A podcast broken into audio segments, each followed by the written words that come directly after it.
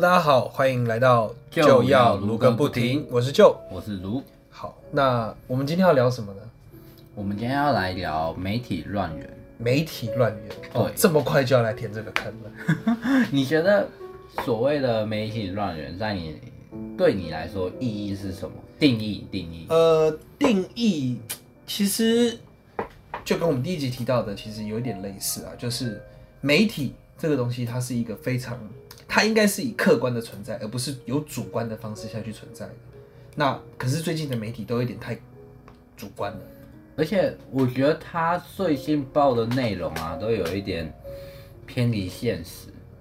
嗯，就是应该说偏离事实，就很多媒体其实是没有去经过很认真的查证，然后就去报道出来的内容。我不知道大家有没有看过有一些剧，就是有一些剧啊，你会看到那个新闻记者可能会冒着某一些风险，然后去调查调查一些什么社会社会事件啊，然后会让自己置身于危险之中。当然，我不是说所有记者都应该这样，只是我觉得记者应该是要报道这件事情之后，要先去确保说，哎，我这件事情报道出去，到底是不是公正客观的，会不会去偏颇了哪一边，伤害到了另外一边，嗯，是吧？没错，但是，呃，我我大概知道你讲的剧的类型，像我之前看过像韩剧《皮诺丘》，它也是一这样，就是会有点太放大了，你知道，就是新闻媒体其实有可能会把一个人逼上绝境，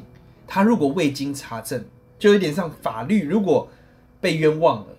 你做了冤狱，其实是很有可能把一个人逼上绝路的，而且媒体的力量极大，你懂吗？尤其是在现在这个资讯爆炸的时代，不管你用手机，以前只有电视、广播，对，可以来听所谓的现在的时事，但是现在哇，手机这些东西都是及时更新的，你懂吗？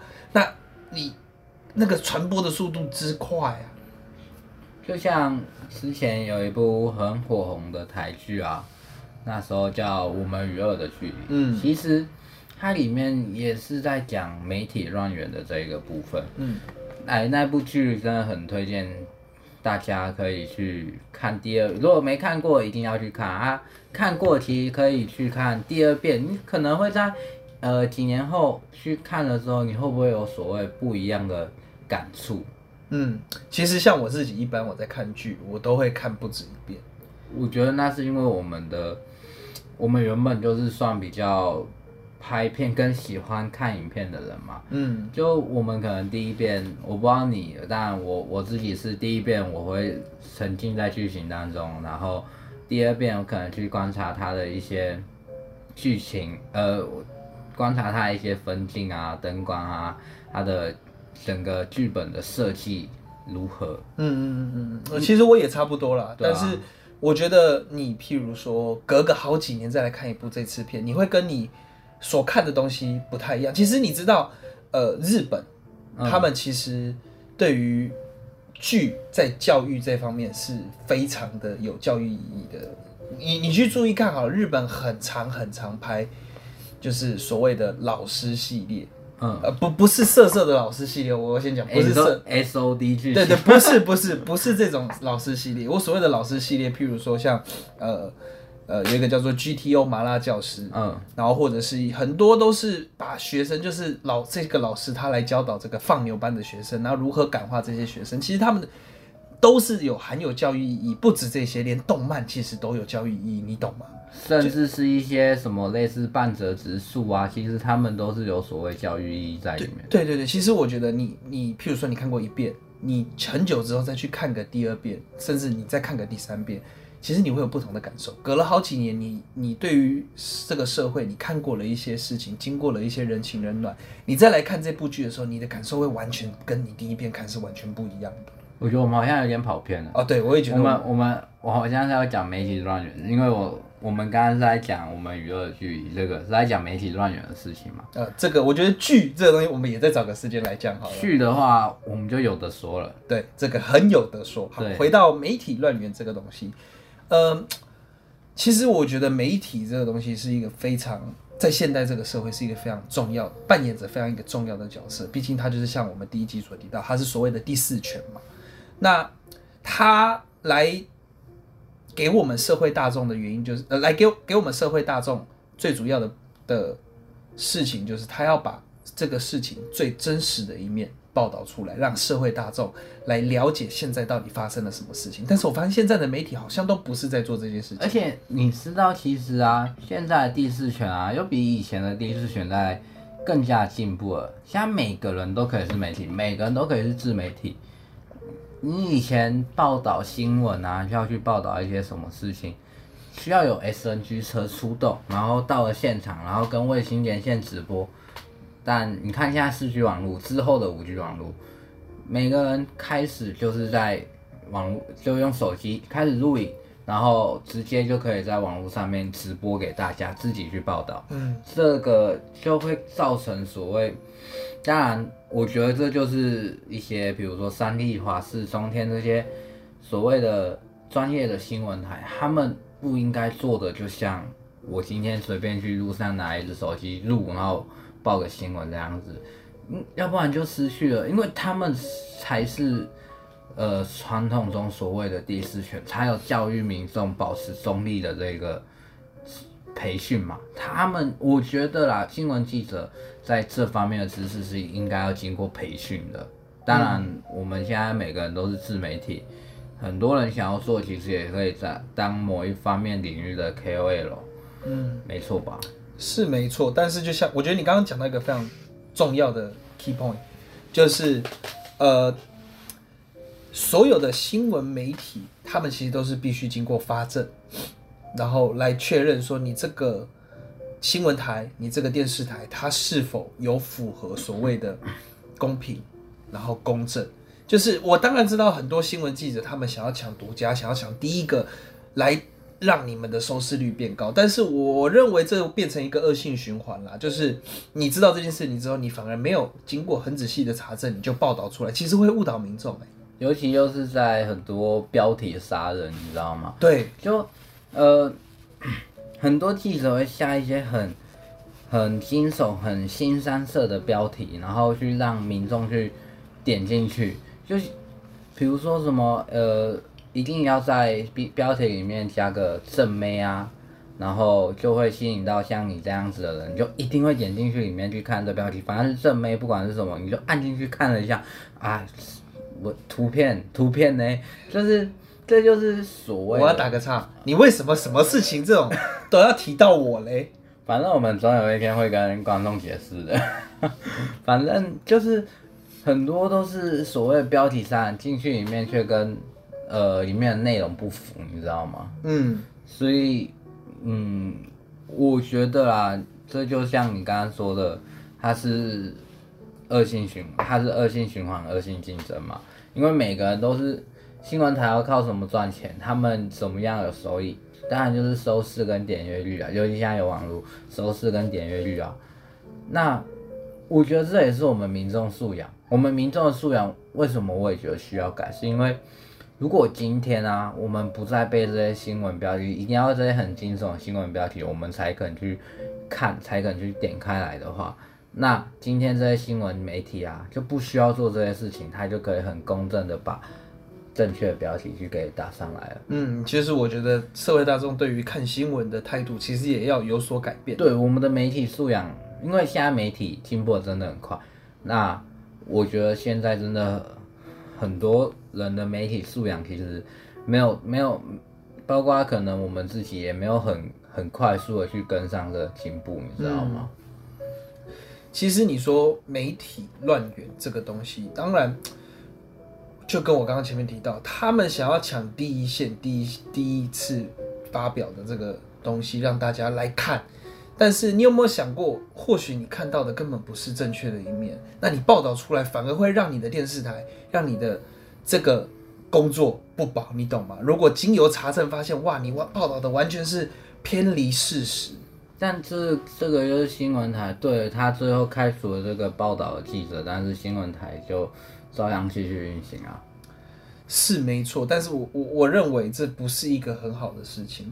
你应该是在培训的时候，你就不应该让员工要哦，你要随时就我我就讲我们刚刚我看过的那个皮诺丘，他其实是在讲记者的东西。哎、你看他多久就要回报一次，然后一定规定说你几点要给，一定要给我一则头条新闻。这就是上上上层给你主管给你的一个压力。其实有时候很多人都说什么长大没读书，不小时候没读书，长大当记者。其实我觉得这个有时候真的是对他们来说是很残忍的一句话，就是很多人我相信很多记者是抱着有一定的态度跟一定的热情进去的，但我今天就简单来讲，我今天可能要去查一个虐猫案来说好了。呃，我想要真的查到底，然后把这件事情整个搞清楚，然后去报道出来，可能会需要花费到我一个礼拜、两个礼拜的时间。但是今天我主管有办法给我这些时间，让我去用这些事情吗？别人都报完了，你这时候才报，我有点阅率吗？我我的 KPI 嘞，这不就是主管最常说的话吗？所以。这个是所谓的，就是在这个很快速的这个时代啊，快包包括衣服也要快速，影片也要快速，新闻也跟着一起要快速，就失去了所谓的那一种真正的事实性。嗯，其实像我我自己在看新闻，有时候像你知道有爆出那种乌龙新闻，我我就讲一个比较贴近大家，大家可能都知道的消息啦，就是。小鬼那时候离开大家就是嗯去世的新闻。其实你知道那时候，因为我那时候我人在拍戏，那时候我们是中午的时候，突然导演就跟我们说：“哎、小鬼走了。”我们大家打开手机一看的时候，你知道我们大家瞬间会那时候想说：“哇，这是假新闻吗？又是为了炒作媒体对对，真的小鬼那新闻一出来的时候，我真的觉得他是在炒作还是怎么样的，所以我觉得这这这个就像这就是你说啊，还有最近最近我有看到傅园爱跟江永杰那新闻，我我因为其实我在有一阵子的时候，我我自己还蛮喜欢打桌球，所以其实我关注江宏杰一段时间的，然后呃，我算是蛮喜欢他了他的啦。那他跟福原爱结婚之后，我也觉得嗯这一对感觉还不错、哦。那像现在这个新闻这样爆出来，嗯，我觉得啦，现在新闻一直报一直报，但双方都没有人出来说话哦，你知道吗？可是却新闻报道可以写一大篇，有人说，有人爆料，有人怎么样，有人是谁？那到到底那个有人是谁？我不相信所谓的福原爱的好朋友或江宏杰好朋友。我今天跟你，我今天跟你讲说，哎、你不要，呃，我我要去偷吃，你不要跟我老婆讲，然后你马上跑过去跟我老婆讲，我怎么有那么多这种朋友？我不相信。？”嗯，很多人其实应该都是道听途说，或者是他想要博媒体版面。对，这个人可能想红，哎、我我哎、我跟我我认识福原爱，我住在福原福原爱家楼下，其实他根本没有住在他楼下。对啊，嗯变有人啊，可能就就只是他自己说，所以我现在一直很想要看一件事情，就是等到他们，呃，因为福原爱如就算要回台说明这件事情，好，不想在网络上就是所谓的，因为在网络上直接打文章出来，其实很容易会被误会。嗯，他想要当面说的话，其实他从日本回来，要不要十四天隔离？要吧？那可能他现在回来，我们不知道，或可能没有回来，我不知道，我不清楚。只是我一直在想，有没有一种可能性是，如果今天啊，如果今天这个事情的主角是我，我就会说，好，你们就去报，就一直报。我告诉你，最后等到我们出面说的时候，直接让你们死的很难看。就，哎、我我没有要，就我们根本没有这些事情啊。然后我们其实就关系也都还很好啊，所以这些新闻媒体这些报的这些料，根本就是在会不会是刻意要压某一些新闻，像我们刚刚上一我们上一集提到政治王振宇，你你知道王振宇事件吗？嗯，有大致知道。就是反正就是跟跟他的某一个女性同居，然后什么，可能那这是这是题外话，会不会只是为了要压一些新闻啊，还是怎么样，就是爆出来这件事情？当然我我不知道，这都是很很很很像一些所谓的阴谋论啊。嗯，其实回到所谓为什么会有媒体乱源，就是因为媒体其实现在也有分党派。好，我觉得我不要讲扯太多政党的这个，就是我觉得你身为第四权，你本来就是应该要保持所谓的中立。中立是什么？就是我们刚刚最前面提到的，媒体是要以客观的事情来报道报道这件事、报道这个东西的。你不可以带有个人的情绪，你不可以带有你个人的偏见来报道这件事情，那这样会让这个新闻变得非常的奇怪。对，但其实就像你说的，很多新闻台背后都有政党的金源，这这件事情应该是大家都知道的，就是可能知道，哎，哪一个台是什么党的，哪一个台是什么党，我觉得大家应该都知道啦。但是这件事情有没有办法制止呢？你觉得有没有办法制止？其实我觉得是有办法制止的。就是你应该是从媒体，他们从教育，在培育这些人才的时候，其实应该要有高层先来改变这件事情。就是你如果高层的想法，甚至是高层换人改这件事情改变了之后，经由培训，在训练一些所谓的我们的媒体人人员的时候，把这些东西列在。应该训练的素质里面，我相信这个事事情就会改变。其实我觉得啊，媒体啊是需要经过，尤其是播报记者，他是需要更严格的一些培训。就像可能你知道我们台湾公务员现在很难考吗？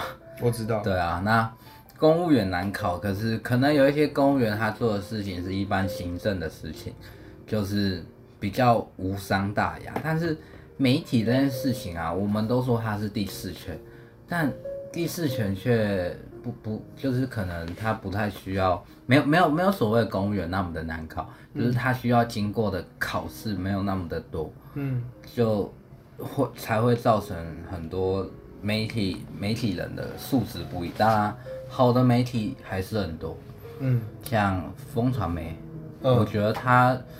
他们就是之前呢，之前我们的学校讲座有请到风传媒的那个，呃，我有点忘记他忘记他的职称，但是反正有请到一个风传媒的一个高层来跟我们演讲。然后那时候我觉得他给我们的观念就很好，就是他们没有没有想要抢第一，他们想要做的跟别人不一样，可能他们报道的不会是一些新三色的东西八卦。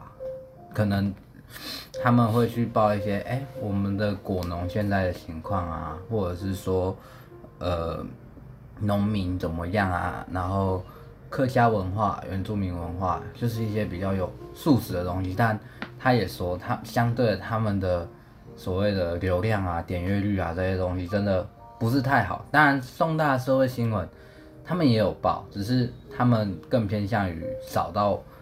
对的事情之后才去报，所以他们永远的消息就永远出来的速度就是比别人晚一步。嗯，但我觉得他们就是在坚持做对他们觉得对的事情。嗯，其实你知道台湾还有一个很特别的文化，虽然很多国家都有，但是你知道台湾的文化是很特别的，有一个东西叫做呃狗仔。哦，你知道台湾的狗仔是超级特别的哦，他会跟人跟到天荒地老的那种。就就我就打一个比方，最近呃。看到有有个 YouTuber，他最近有提到，就是像那个雷拉啦，还有林丹啊，孙生嘛，对他们都被跟。那重点是，你知道其实狗仔做出来的新闻，你知道其实他们是在看图说故事。嗯，你完全不知道说这张图，你由这个人解释 A 解释跟 B 解释，它或许是不同的新闻，你懂吗？很多人就是他可能比比较开放，他呃 say goodbye 可能就是报一个。那狗仔拍下去了，如果比较保守的，他觉得哇，他们两个是不是有奸情？那如果比较开放一点的，哇，他就是朋友道别。那这个真的完全是见仁见智。所以我觉得台湾的狗仔文化很厉害。我觉得看图说故事这件事情真的就是很很不可取啦！就为为为什么不等当事人出来出面说？我觉得这时候可能在。当然，你要报这新闻出来，然后让他让他引起议题，然后刚当事人才有可能出出面来说这件事情。但你在内容里面可以不必写的那么的笃定，你知道吗？包括你的标题也可以不用下的那么的笃定啊。你不是你在标题后面下个问号就结束一切嘞。嗯，就是你的标题可能是，呃，看了这张图，比如说，好好，我这样讲好，因为像呃福原爱被拍到。跟一个男生一起进去磨铁这张图，当然之后他怎么呃之后他要怎么说，这是他自己他他们进去里面到底做了什么事情，还是怎么样的，是他们自己才知道。但我觉得媒体在拍到这张图，想要引发社会议题的时候，他应该是要去用一个疑问的态度，然后就是说可能。他们何时会来书面解释呢？就是不应该是说，呃，福原爱让香红姐戴绿帽，哇，你怎么就确定我们进去磨铁，然后就就是被戴绿帽？说不定他们进去开趴，朋友生日，搞不好有很多朋友，对啊，或者是他们是出差，我出差有时候，我们出差有时候跟呃同事或主管一起进去某一个 motel 里面，然后我们也是分房睡，就。这这个东西真的拍到一张图，你就可以讲出很多故事。那大家我们就我觉得媒体记者很容易去当编剧的。嗯，真的，我也觉得他们超适。他们一来当编剧，我们台湾戏剧有救了，真的是有救了。其实我我认为啦，就是我我相信很多观众会有一个疑问，就是说真的有这么夸张吗？其实我们可以打个比方，我们就拿一件事情来讲就好。今天出了车祸。哦，一台千万超跑撞到一台保时捷，呃，撞到一台 Toyota，你可以很平淡的说今天发生了车祸，就是两台车对撞。但是你会不会发现，台湾的媒体都会千万超跑撞上 Toyota 什么的，那个标题都下的非常的耸动，你知道吗？对，就是其实一件事情，你叙事的方向不一样，你给客大家所看到来，或者是要来了解这个新闻的时候。就会有先入为主的观念。其实我觉得会爆出这个新闻啊，最主要为什么他们要下这种标题，是因为两辆车子对撞，好无聊，好无聊，真的很无聊。那这时候看到千万超跑撞到 Toyota，我告诉你，这时候就会很多人进来看戏了，就哇，这 Toyota 死了，这 Toyota 一辈子都要为他工作之类这种，这这这种新闻不就是为了这件事情才出来的吗？要不然一般车祸报什么？对我一般车祸到底报什么？你应该报的东西更值得报的东西更多吧？比如说一些独居老人、独居老人的事情，嗯，就是让社会去关注这一题。你要报的事情很多啊，然后怎么让社会更温暖？我觉得我甚至还希望你报说，今天有一个今天有一个年轻人扶了一个老太太过马路。我觉得这新闻都更让这社会温暖，你知道吗？那你知道台湾的记者如果你知道如果台湾的记者狗仔拍到这个，比如说是一个名人扶一个老太太过马路，他可能会乱下标题。原来这个人他老少通吃哦，这个时候大家就会想要进去看。但是其实他其实是一个稀松平常的事件。我觉得这就是所谓的媒体乱源，你懂吗？对，就是大家太会看图说故事，而且就是呃前面也有提到，真的就是。很多台湾人看到新闻的第一反应就是相信，对，就是当然以前新闻爆出来，我就是要相信，但都已经这个社会这个时代，你新闻爆出来，你第一个要看的，其实我觉得啦，媒体乱源这件事情解决不了，我觉得这件事情解决不了，这是必然，这是趋势，但是可以改变的是什么？人民的媒体，人民的。对于媒体上面的素养啊，就是看到这个新闻之后，你会经由查证，而不是在网络上当个键盘侠。对你想想看，哦，我用一个最简单的来比喻好，我在投资的时候，我看到新闻媒体报这家公司会涨到两百块，会涨到三百块，你今天要花十万块又要下去投资的时候，哇，你都不会查证，你就直接登了下去报。真直接投下去吗？不可能吧！你一定要去经过查证吧。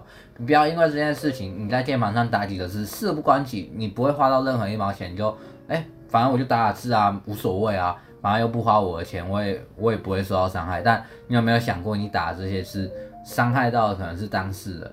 嗯，我觉得这非常的不可取。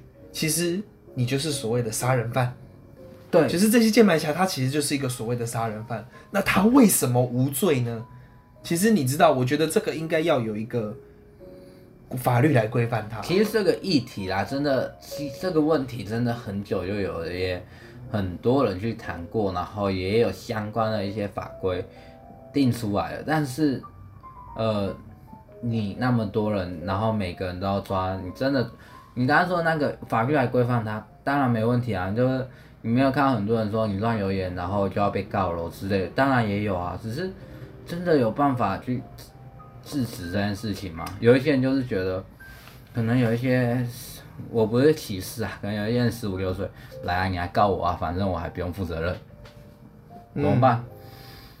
我觉得就像你提到的，就是不管是媒体人员上面的培训，要提升媒体人员的素养之外，我觉得我们听各位的听各位听众朋友，甚至是我们，我觉得我们也都要有所谓的呃观影人，就是在乐听人。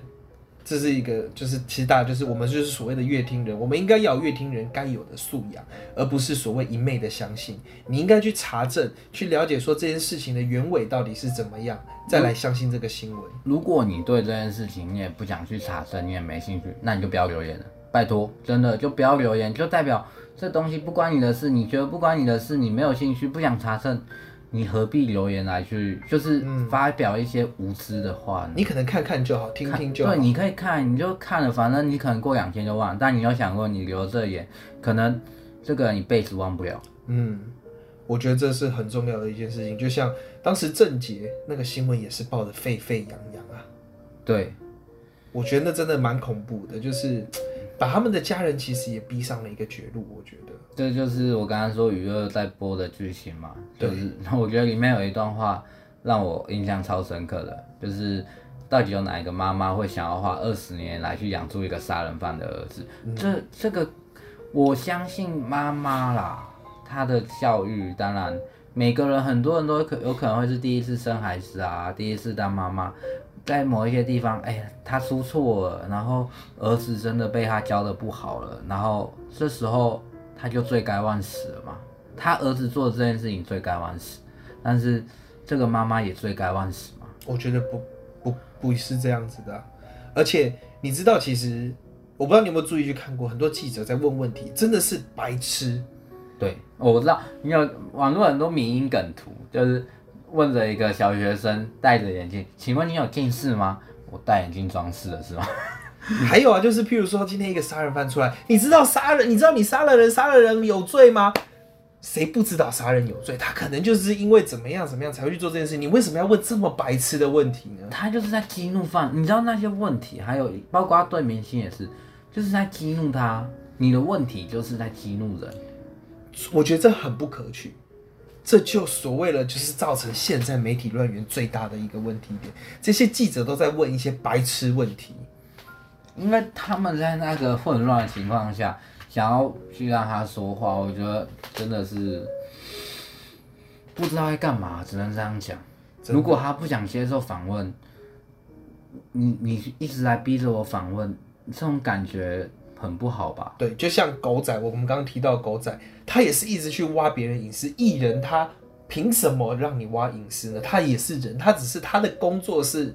让大家开心来看这些事。艺人的隐私，包括还有所谓政治人物的隐私，绝对这点观点就是他们的隐私，他们要做的事情，的确是需要受到大，因为大家喜欢他，大家就是想要看到他那一面。在他当艺人的时候，他就知道这件事情，所以他的隐私，你说要跟一般人完全一样，没有人去关注他。有一些艺人甚至会自己播版面，所以我觉得这件事情就是。其实我并不觉得，呃，狗仔狗仔这件事情是他们做的太夸张，只是艺人原本就会有一些必须要去面对的隐私问题。毕竟他们老实讲啊，有一些当红的艺人，大家想要是知道他状况的艺人，他们钱赚的也比别人多一点，相对他们失去了他们的隐私。但是我我懂你的意思，就是他们有些东西可能就是要被。公众来看他做的一些不道德的事情或者是什么，尤其是他一些形象问题。就如果如果他今天如果他今天在宣读呃卫教观念，比如说什么安全性行为的时候，结果他却搞大别人肚子这件事情，其实这件事情就会让很多支持他粉丝或者是民众就会觉得有点。啊啊！你你怎么会接这广告？跟你的人不一样。嗯，但是我我我不喜欢的狗仔文化就是去所谓的挖别人隐私，是挖到已经太深处了。所谓今天他要跟谁交往，他跟谁在一起，是你去报这个干什么？可是其实老实讲，我觉得台湾在这方面尤其是民众素质。当然新闻狗仔还是会去挖，但是台湾在这方面啊，民众素质已经高了很多了。嗯，我觉得跟以前比起来对真的跟以前比起来高很多。哎、祝福啊，然后要不然就是他会去跟谁在一起是他的事情，很现在已经越来越多这种这种发言了，就不会是不行，她是我女神，她不行，他是我男人。哎、我发现这种发言在台湾慢慢的变少了。那当然，韩国跟日本也有一样的问题啊，嗯，对啊、韩国的更严重，韩星被爆出来交往，还有甚至所谓的禁爱令。哦，对，这个我知道，很多其实经纪公司都有。对，但是其实现在的呃很多经纪公司有这禁爱令，其实我觉得在台湾啊，民众比较能接受我的艺人要去恋爱就去恋爱吧，嗯，享受他们自己的生活，私生活不要淫乱就好了。我没有在暗，我没有在暗指谁，我只是说，当然就是想要恋爱就恋爱，想要做自己的事情就做自己的事情。好了，你想要淫乱，你也可以去淫乱，但你要知道后果啊，对对吧？你知道后果，你要去淫乱，OK，那你就去淫乱吧，因为每个人都是自由的。当然，但是我没有在暗指谁，真的，我保证，我只是不想，就只是想出来而已。突然想到某一个人，啊，好，我觉得这个想到谁，我们也就不要说了啦。那我我觉得回到媒体这个方面来，呃，其实我觉得不止现在的电视媒体，其实很多网络上的媒体，YouTuber 啦什么的，其实也有所谓的乱源存在。他们拍的东西也是有时候会想要为了博媒体版面。那我我觉得啦，像现在很多 YouTuber 都会提到所谓的酸民，其实我觉得酸民不是不好，你去导正这些 YouTuber 他的观念，我觉得是非常好的一件事情。但是你不要去做人身攻击啊。像现在很多 YouTuber 他们会被搞到哇忧郁症还是怎么样，那就是因为那些酸民直接在下面问候他的爸爸，问候他的妈妈，甚至问候他的祖宗十八代都出来了。我觉得这没有必要，你不喜欢他，你不要看就好了嘛你。可以讲，没有，我觉得你要当酸民，OK 啊，你讲他计划想的不够好，你讲他拍摄可以再跟拍摄拍的不好，剪辑没有用心，哦，这些我告诉你，我觉得绝大部分想要进步的 YouTuber 都会很乐意听到这件事情，嗯。因为他们就是需要这些批评、这些指教，让他们做得越来越好，影片越来越 OK，嗯，没错吧？没错。这些批评跟这些酸，一直都是对的，但是没必要去酸到他人长得丑 这种事情，这真的真的何何必你来说？对，其实这个事情丑美也是你主观，就像我们刚刚提到的，媒体要所谓的客观存在。你今天你酸民这个东西，你本来他你觉得他长得丑啊，爱到你了吗？你在网络上发言，你在网络上发言，你就是自媒体了。你这时候讲出来，也就是一个主你这时候讲出来的话，也就是主观客观的问题了。对啊，但是我我觉得你可以来讲说，就像刚刚你提到的，你觉得他的影片想的不够完整，他可能 lost 掉了一些地方，你去纠正他，我觉得这是好的事情。但是为什么会有现在所谓的酸民？就是因为他们太不理智，他们会认为说，哦，我坐在键盘后面打打，反正你也不知道我是谁，对吧？那你也没有花，你也没办法花那么多时间告我，来你告我啊！就他们就觉得，反正啊被告就衰啊，没有被告，我觉得大家都在想，没有被告几率比较大了。侥幸，对了，嗯啊真的被告了，他可能这辈子就不会当算命对。啊，总不可能每个算命都告吧？全台湾算命那么的多哎、而且你知道，其实很多算命他只敢在键网络后面当键盘对侠。，一约出来什么会屁话啊我我是你的粉丝哎，我超喜欢你的。然后这种人见多了，真的。呃很多 YouTuber 都拍过这种，哎、你是双面的，那那来啊，我们一起出版，你可以直接当面来跟我说啊。那见到人不敢说，当然，因为他其实也就想要博博媒体版面。他想要博在网络上的一个关注吧，我觉得。我觉得这真的很不可取，这才造成了你知道社会一个非常大大乱的原因吗。就是大家会觉得哦我讲讲没事，但是你知不知道你害死了一个人？有可能呐、当然我，我我们也没有说你可能你一定害死人，或者是怎么样。就间接关系啦，就是你可能讲了这句话拉德忧郁症，最后他去自杀，那人不是你害死他，当然不是他，但有可能是你造成间接关系。你知道之前有一个我非常喜欢的一个艺人，我忘我有点忘记他，因为那件事情蛮久的。他是我看一部连续剧看到她的，她一个女生长得可可爱爱的，然后她其实也没有什么大问题，你知道吗？那她就是那阵子好像是因为我也忘记什么事情，反正就是让大家一直批评她，然后去灌她的 Facebook 啊什么的，你知道最后导致她真的自杀了。嗯，我我记得那个艺人的小名叫小兔，哦，她是真是一个很可爱的女生啊。那我觉得，哎、你看你这样随便乱讲话，你就把一个人害死，你知道这些人都是凶手，你们都会去批评人家杀人凶手凭什么要杀人？那那你知不知道你在讲这些话，其实你已经在间接杀人了？但他们讲这些话不用露面啊，他们不用露面，别人很多人都已经讲过，哎、双明杀人，双明杀人这件事情，但他可能根本没有办法意识到是在讲我自己，你懂吗？就他可能觉，嗯，我打这句话不至于杀，这就如果他今天打这句话是知道会杀他，他绝对不会打。要不然他就是蓄意杀人，但是他们很多酸民就是我打出去，我不觉得会杀到他，他只是觉得我跟我朋友也是呛他而已啊。那我们一直在讲，比如说酸民怎么样，酸民怎么样，他根本没有意识到自己是酸民，我觉得这是很大一个问题。我觉得其实就像我们开这个节目的原因，就是我们我们提出来这些东西只是我们的意见，我们也很希望大家来跟我们讨论。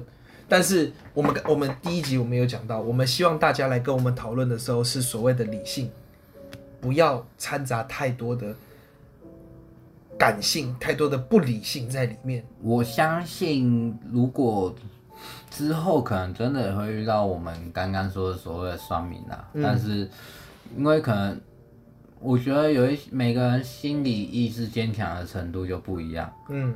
就你可能讲了这句话，刚好 touch 到了我的点，那这时候就被你搞到了，所以每个人就会，每个人都都每个人可以抗压的程度不一样啊，所以酸民这文化就真的只能告诉大家，也不用想你是不是酸民。如果今天是我听到这段话，我也会去好好的去反思说，之后我是在网络上打任何一段话，我都应该要。仔细的想过，像我我自己，我自己网络上看看影片啊，还是干嘛，我是完全不会留言的。我就算看到了很有兴趣的，我就是按，我可能就是比如说这部影片按个赞，我是不会留言，因为我一直觉得就是留言啊，当然你要赞美是 OK 啦，嗯只是我自己就是懒得留言，因为少少说一分话会减少一分伤害嘛，就少做一个伤人的话会减少一份伤害，嗯，而且也是给自己积阴德啦。对啊我，觉得，那回到我觉得今天我们要讲跟大家讲的事情，跟听众朋友讲的事情，就是我觉得不管今天你是媒体人也好，乐听人也好，我觉得很重要的一件事情是，你必须保有一个理性的、客观的态度来去看待这件事情，而不要太为不理性来去看这件事情，会造成这个社会真的会大乱的。对，我觉得今天时间也差不多了，那也很感谢各位听众朋友收听今天的节目，我们是就要如个不停，我是啾，我是卢，我们下次再见，拜拜。拜拜。